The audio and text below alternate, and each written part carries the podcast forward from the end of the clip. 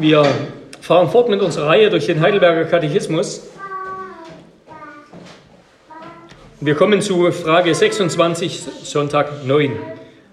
Wir wollen die Frage gemeinsam lesen und bekennen. Ich frage und wir antworten gemeinsam.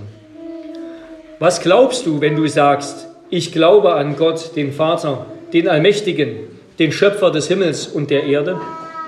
Dass der ewige Vater unseres Herrn Jesus Christus, der Himmel und Erde mit allem, was darin ist, aus nichts erschaffen hat, und der sie auch weiterhin erhält und regiert durch seinen ewigen Rat und seine Vorsehung, um seines Sohnes willen mein Gott und mein Vater ist. Deshalb vertraue ich auf ihn und zweifle nicht, dass er mich mit allem versorgen wird, das ich für Leib und Seele nötig habe, und auch alles Böse, das er mir in diesem harten Leben zuteilt, zum Besten wenden wird. Er kann es tun als ein allmächtiger Gott und will es auch tun als ein treuer Vater. Wir nehmen Platz zur Predigt. Ja, wir wollen diese Frage liebe Brüder und Schwestern, diesen Sonntag aus unserem Katechismus gemeinsam studieren und darin auch auf Gottes Wort hören, dadurch auf Gottes Wort hören, unter den drei Punkten im Faltblatt. Erstens, Gott ist unser himmlischer Vater in Christus. Gott ist unser himmlischer Vater in Christus. Zweitens, er hat uns geschaffen. Und drittens, die, die Fortsetzung dieses Satzes, und er versorgt uns damit wir für immer bei ihm sind. Erstens also, Gott ist unser himmlischer Vater in Christus. Wir haben das ja im Himmelfahrtsgottesdienst am Donnerstag gehört. Das ist vielleicht das größte Wunder oder eines der größten Wunder und Geheimnisse ist zumindest, dass Gott Mensch geworden ist und dass er es auch für immer bleibt. Und eine der ersten Folgen davon ist gewissermaßen, dass Gott uns kein Fremder mehr ist dass er nicht mehr einfach der Gott ist. Ja, so, so reden wir als Christen nicht, so reden Christen nicht. Ja, ich gehe heute zum Gottesdienst, um den Gott zu treffen. So als wäre das irgendein ein fremdes Wesen, zu dem ich versuche, ein bisschen einen Kontakt herzustellen. Nein, Gott ist nicht mehr nur der unpersönliche, allmächtige, der Schöpfer, sondern er ist jetzt eben der Vater. Aber gleichzeitig sprechen wir auch im apostolischen Glaubensbekenntnis nicht, ich glaube an Gott, meinen Vater. Wenngleich es absolut richtig ist, dass wir Gott auch meinen Vater nennen. Und so tut es das ja auch unser Katechismus, ja, dass ich um seines Sohnes, dass Gott um seines Sohnes willen mein Gott und mein Vater ist. Und auch Jesus lehrt uns, dass wir das so sagen können. Aber wenn wir Gott schon im Glaubensbekenntnis grundsätzlich auf sozusagen meinen Vater reduzieren würden, was ist dann mit den anderen? Ja, dann wäre ich ein Einzelkind sozusagen. Und manchmal in unserem, in, in unserem Individualismus leben wir so, funktioniert unsere Beziehung mit Gott so. Ja, dass das ist alles so, als wäre ich eigentlich der Einzige. Es ist alles eine Sache zwischen Gott und mir. Ja, Gott ist kein Unbekannter, kein kein Fremder mehr, kein unendlich weit entferntes außerirdisches Wesen sozusagen oder irgendein Herrscher, der an meinem kleinen Leben kaum Anteil nimmt, wie die, die Gottheiten der Antike, sondern er ist mein Vater. Er ist aber auch nicht nur mein Vater. Ja? Jesus lehrt uns zu beten, unser Vater im Himmel. Und Frage 26 beginnt damit zu sagen, Gott ist der ewige Vater unseres Herrn Jesus Christus. Ja, da, da wird alles richtig, da rückt es ins richtige Bild. Wir bekennen, Gott ist zuallererst und für immer der Vater unseres Herrn Jesus Christus. Hier wird also damit die ewige Gottheit des Vaters und des Sohnes und des Heiligen Geistes bekannt. Ja, Gott kann nur für immer der Vater sein, wenn auch für immer der Sohn ist. Gott ist nicht nur Gott, sondern er existiert von Ewigkeit zu Ewigkeit in der Beziehung von Vater, Sohn und Geist. Der himmlische Vater ist zuerst der Vater des Sohnes, der der Mensch Jesus Christus, der Gott Mensch Jesus Christus geworden ist. Und weil Jesus alles, was er getan hat und alles, was er ist und besitzt, uns durch seinen Geist schenkt und mitteilt,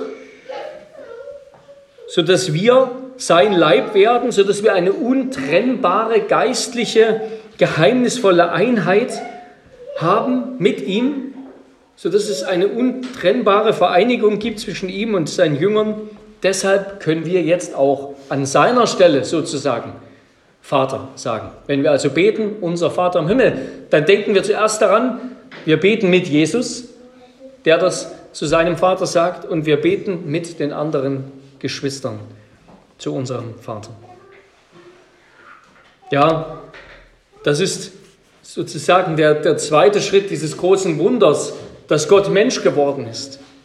Der Sohn ist Mensch geworden und jetzt und hat uns mit hineingenommen in die Beziehung von Vater und Sohn. Und jetzt liebt uns der Vater mit der gleichen Liebe, die er für seinen Sohn hat. Und er will von uns mit der Liebe seines Sohnes geliebt werden, die er durch seinen Heiligen Geist in uns weckt. Ja, das, der Vater schaut uns an wie seinen Sohn, in seinem Sohn. Er liebt uns wie sein Sohn. Und damit wir das Ganze nicht falsch bekommen, ja, es ist die Liebe des Vaters. Die Liebe des Vaters zu uns ist der Ursprung für die Sendung seines Sohnes. Ja, Johannes 3, Vers 16, vielleicht der bekannteste Bibelvers. So hat Gott uns geliebt, dass er seinen eingeborenen, einzig geborenen Sohn gab. Ja, es ist nicht so, dass der Vater den Lieb, der Sohn den lieblosen Vater versöhnt hätte oder irgendwie versöhnen musste. Nein, sondern der Vater war schon immer voller Liebe zu uns. Und weil der Vater uns geliebt hat, hat er seinen Sohn gesandt, der sich für uns aus Liebe hingegeben hat.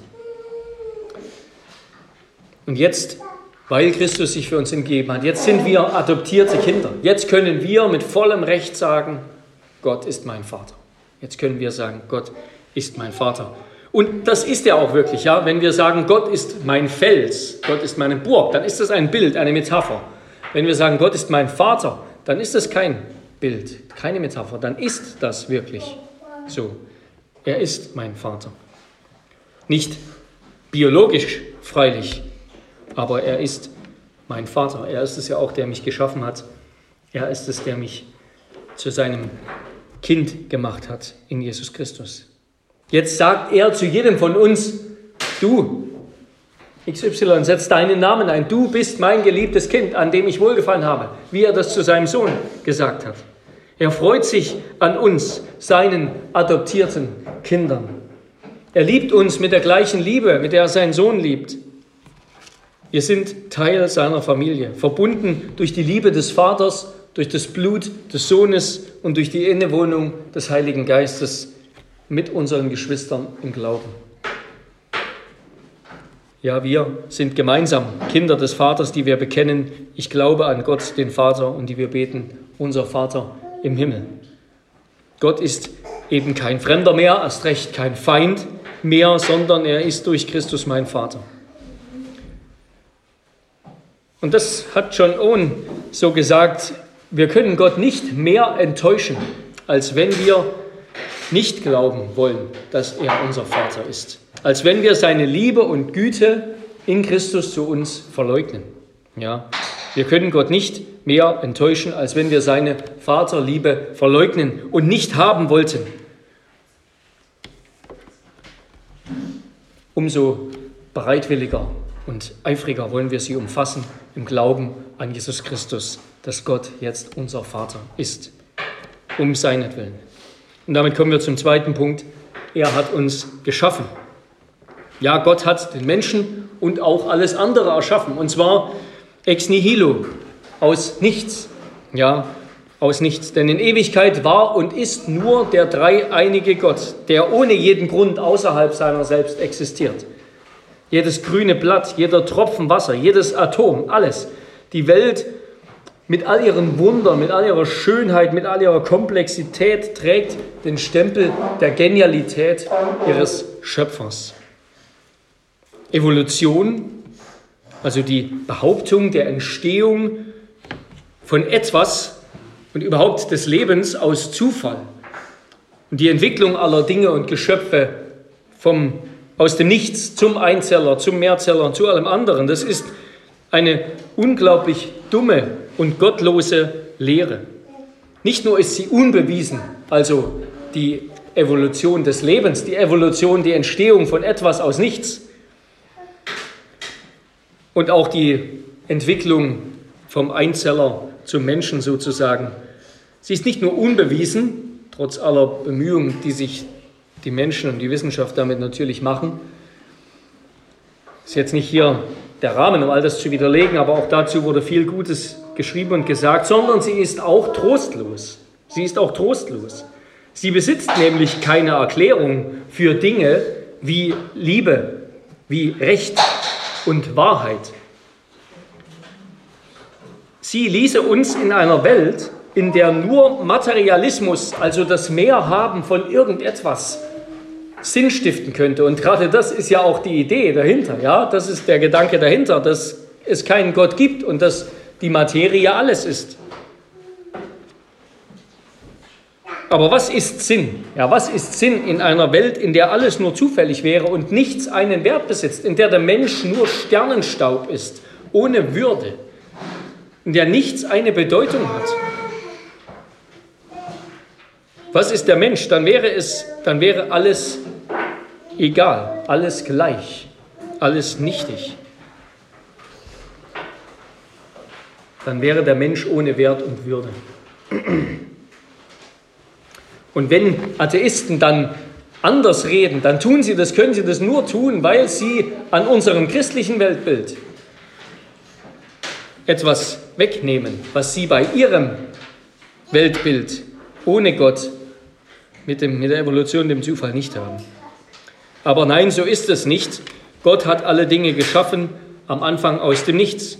Und der Mensch stammt nicht von Tieren ab, sondern er ist von Gott in seinem Ebenbild geschaffen damit er eine Beziehung zu Gott haben kann, wie ein Sohn zum Vater. Und so beginnt die Bibel auch. Ja, die Bibel nennt schon ganz am Anfang Adam den Sohn. Oder sie, sie deutet es zumindest an. Genesis 5, ja. Adams Sohn Seth, der in seinem Ebenbild ist, ist sein Sohn. Und so hat Gott den Menschen in seinem Ebenbild geschaffen als seinen Sohn. Und auch Israel wird der Sohn Gottes genannt. Und zuletzt natürlich Jesus Christus. Ja, als Menschen in seinem Ebenbild sind wir als seine Kinder, als seine Söhne geschaffen. Wir wurden von unserem Vater geschaffen. Und er hat uns geschaffen, er erhält und er ernährt uns für immer. Und damit möchte ich, möchte ich einen Abschnitt lesen. Ihr könnt den gern mit aufschlagen, einen längeren Abschnitt aus dem Lukas-Evangelium. Lukas Evangelium 12, Verse 22 bis 31. Lukas 12, ab Vers 22.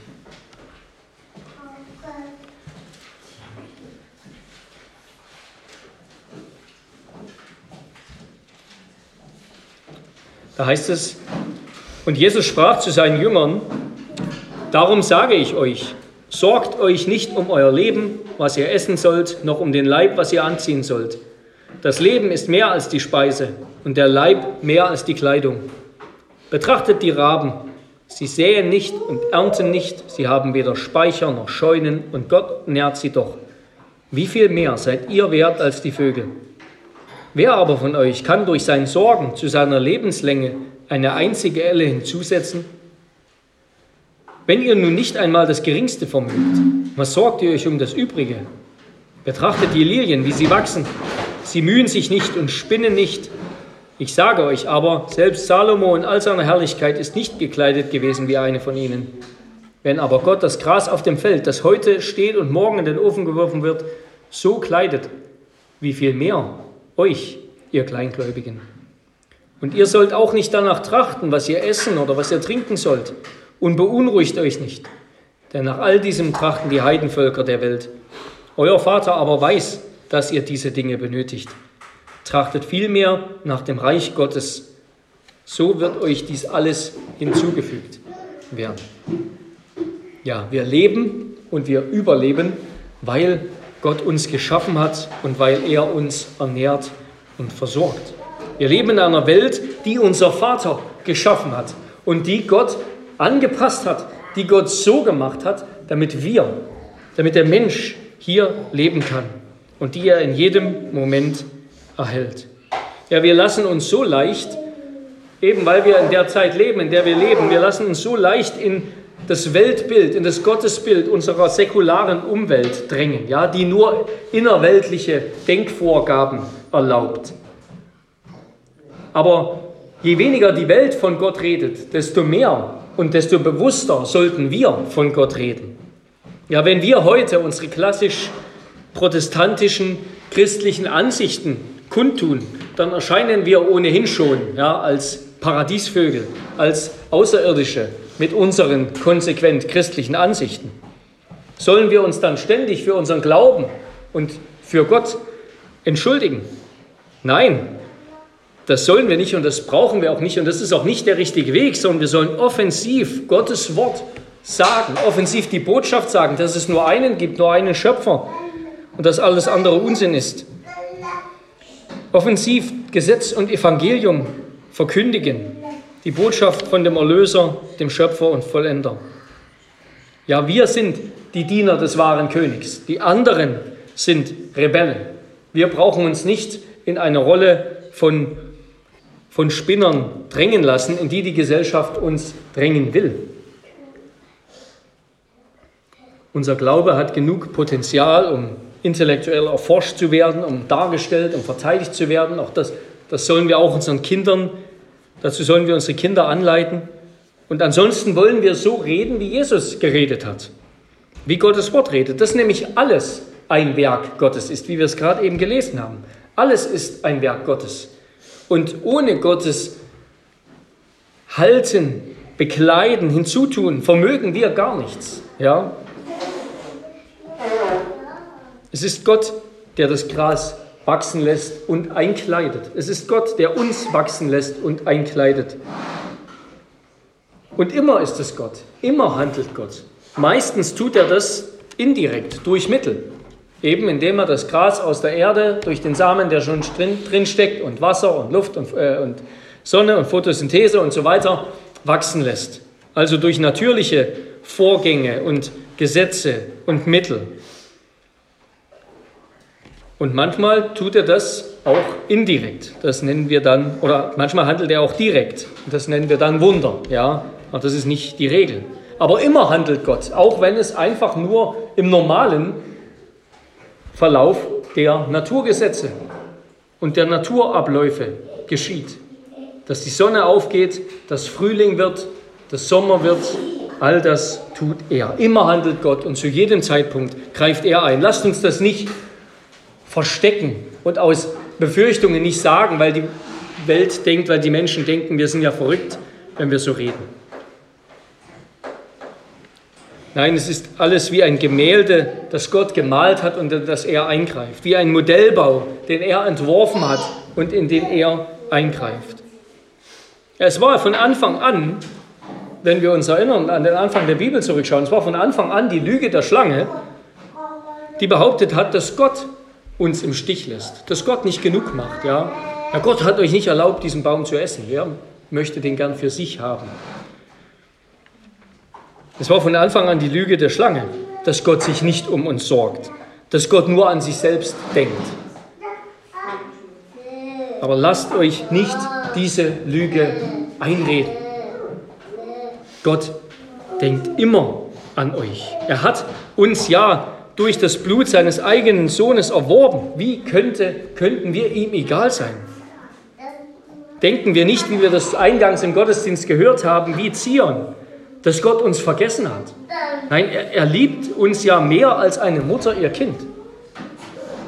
Er hat uns nicht vergessen.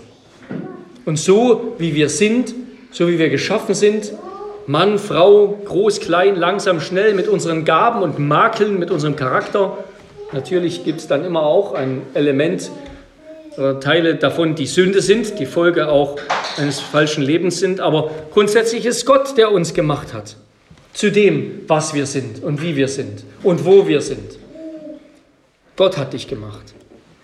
Und deshalb können wir uns, das ist gerade heute wieder ganz wichtig, das zu sagen, besonders wenn unsere Kinder aufwachsen, dass ihnen zu sagen, so wie wir sind, sind wir von Gott gemacht und das ist gut.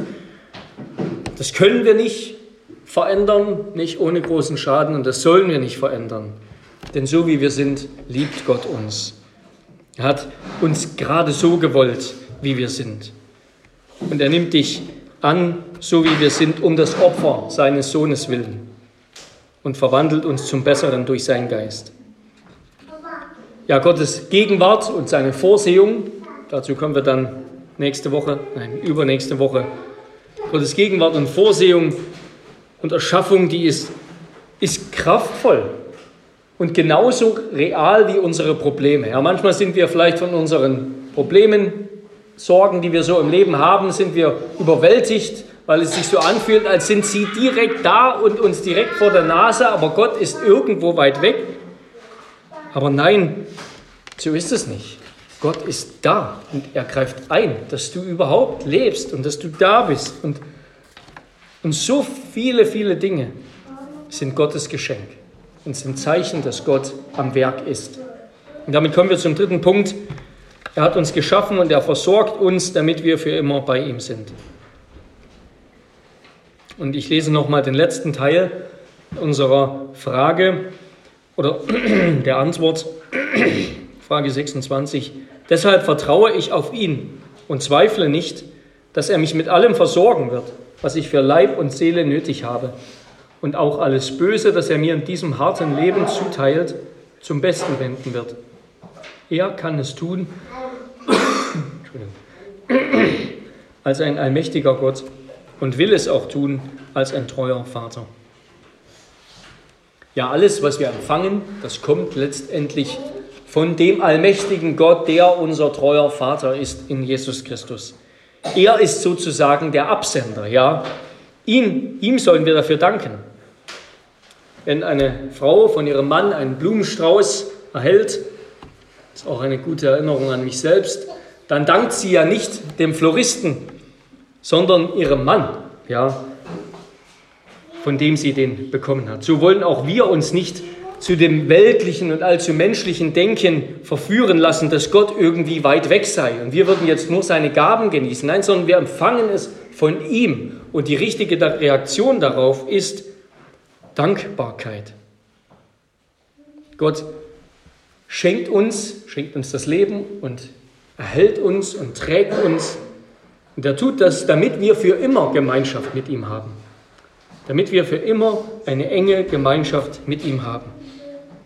Das will Gott, ja. Dafür hat er uns gemacht. Damit wir in Ewigkeit durch seinen Sohn Jesus Christus Gemeinschaft mit ihm haben. Das ist das, das, ist das Wunder, dass Gott uns hineinnimmt in die Liebe seines dreieinigen Wesens. Und wenn wir ihn erkannt haben, dann ist das auch unser Wunsch, oder nicht, dass wir Gemeinschaft mit ihm haben. Wie der Psalmist betet, eines erbitte ich von dem Herrn, nach diesem will ich trachten, dass ich bleiben darf im Haus des Herrn mein ganzes Leben lang, um die Lieblichkeit des Herrn zu schauen und ihn zu suchen in seinem Tempel. Gott beschenkt uns und Gott gibt uns, damit wir bei ihm sind. Psalm 27, Vers 4. Und dann ist bewusste Dankbarkeit also die bewusste Wahrnehmung, dass alles Gottes Gabe ist, dann ist das Teil einer Gegenkultur, vor der wir, von der wir vor einigen Wochen gesprochen haben. Teil einer Gegenkultur gegen das, das Klagen, das Jammern, das Meckern, worüber wir auch heute Morgen ge gesprochen haben. Gegen die Undankbarkeit der Welt. Ja?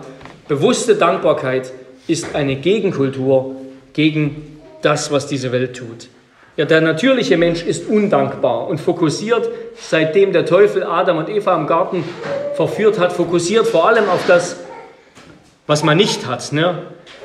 Selbst in einem Meer voller Schätze sehen wir das, was uns fehlt. Hüten wir uns vor Undankbarkeit, vor Neid, vor Vergleichen. Und die sozialen Medien, ja, und Medien heute überhaupt, die verstärken diesen Trend. Man scrollt über die Seite anderer Menschen und sieht nur die glücklichsten Momente, die ausgefallensten Essen, den außergewöhnlichsten Urlaub, die Erfolge Und dann beginnt die Mühle zu malen. Ja, warum habe ich das nicht? Das schaffe ich nie oder das schaffe ich doch auch. Aber natürlich ist das Bild, das dort erzeugt wird, ja, es ist eine Fälschung, mehr oder weniger bewusst, ja, eine Fälschung der Wahrheit. Das normale Leben ist voller Alltag. Da sind auch Stars ungeschminkt, ungeschminkt sozusagen. Vergleichen macht unglücklich, macht arrogant, macht neidisch, macht zornig, macht undankbar und unfrei. Dankbarkeit aber lenkt unseren Blick auf die Schätze, die wir haben und auf den Vater, der uns liebt und der uns in Christus mit seiner Fülle beschenkt. Dankbarkeit lenkt unseren Blick auf die Schätze, die wir haben und auf den Vater, der uns liebt und uns in Christus mit seiner Fülle beschenkt. Freude und Dankbarkeit schon über die Schönheit der Schöpfung, ja, über alle Gaben der Treue und Gnade Gottes und dann erst recht über die Erlösung in Jesus Christus. Das ist ein, ein großer Schatz, an dem wir viel genießen dürfen. Wie sagt es der Psalmist im Psalm 73, wen habe ich im Himmel außer dir? Und neben dir begehre ich nichts auf Erden. Wenn mir auch Leib und Seele vergehen, so bleibt doch Gott ewiglich meines Herzens Fels und mein Teil. Denn siehe, die fern von dir sind, gehen ins Verderben. Du vertilgst alle, die hurerisch die Treue brechen. Mir aber ist die Nähe Gottes köstlich. Ich habe Gott, den Herrn, zu meiner Zuflucht gemacht, um alle deine Werke zu verkünden. Ja, Dankbarkeit aus dem Glauben an Gott, mein Vater, der mein Schöpfer und Erhalter ist und die ewige Quelle der Freude, das ist der Schlüssel zum Aufschließen großer Schätze der Freude im Alltag. Dankbarkeit aus dem Glauben an Gott, meinen Vater, ist der Schlüssel, um einen Schatz großer Freude in unserem Alltag zu öffnen. Sie ändert vielleicht nicht direkt unsere Lage, aber sie bringt uns näher zu Gott, näher zum Vater der Lichter, von dem jede gute Gabe und jedes vollkommene Geschenk kommt. Amen. Amen. Wir beten.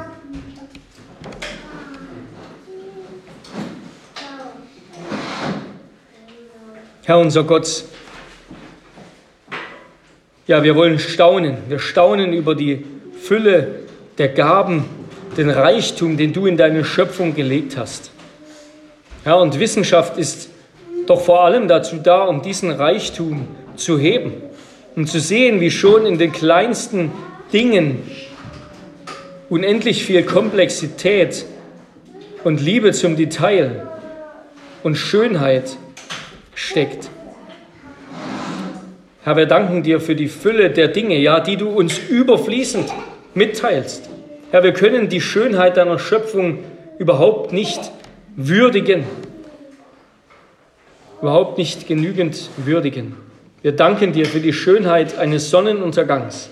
Wir danken dir für die erfrischende Wirkung von Wasser. Wir danken dir für die wunderbar schöne Weise, auf die du den Menschen gemacht hast, auf die du unsere Seele gemacht hast, sodass sie mit dir kommunizieren kann.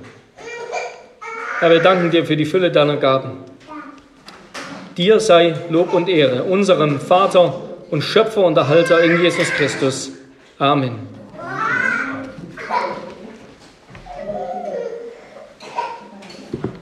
Dann wollen wir antworten auf die Predigt mit dem Psalm 65, Psalm 65, Strophen 1, 5 bis 6 und 8.